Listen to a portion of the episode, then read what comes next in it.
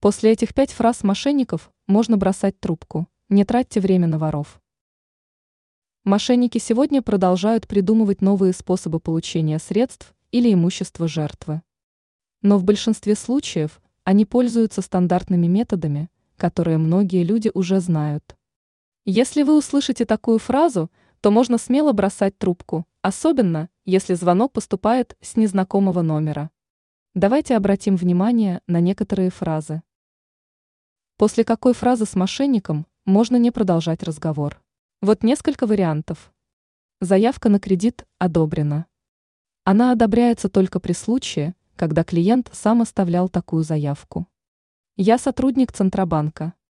Сотрудники ЦБ не звонят и не пишут гражданам сами. Специальный или безопасный счет. Таких счетов не существует. Стандартный счет банка и так безопасный. Не совершайте никаких переводов на новые и безопасные счета. Проводятся следственные действия.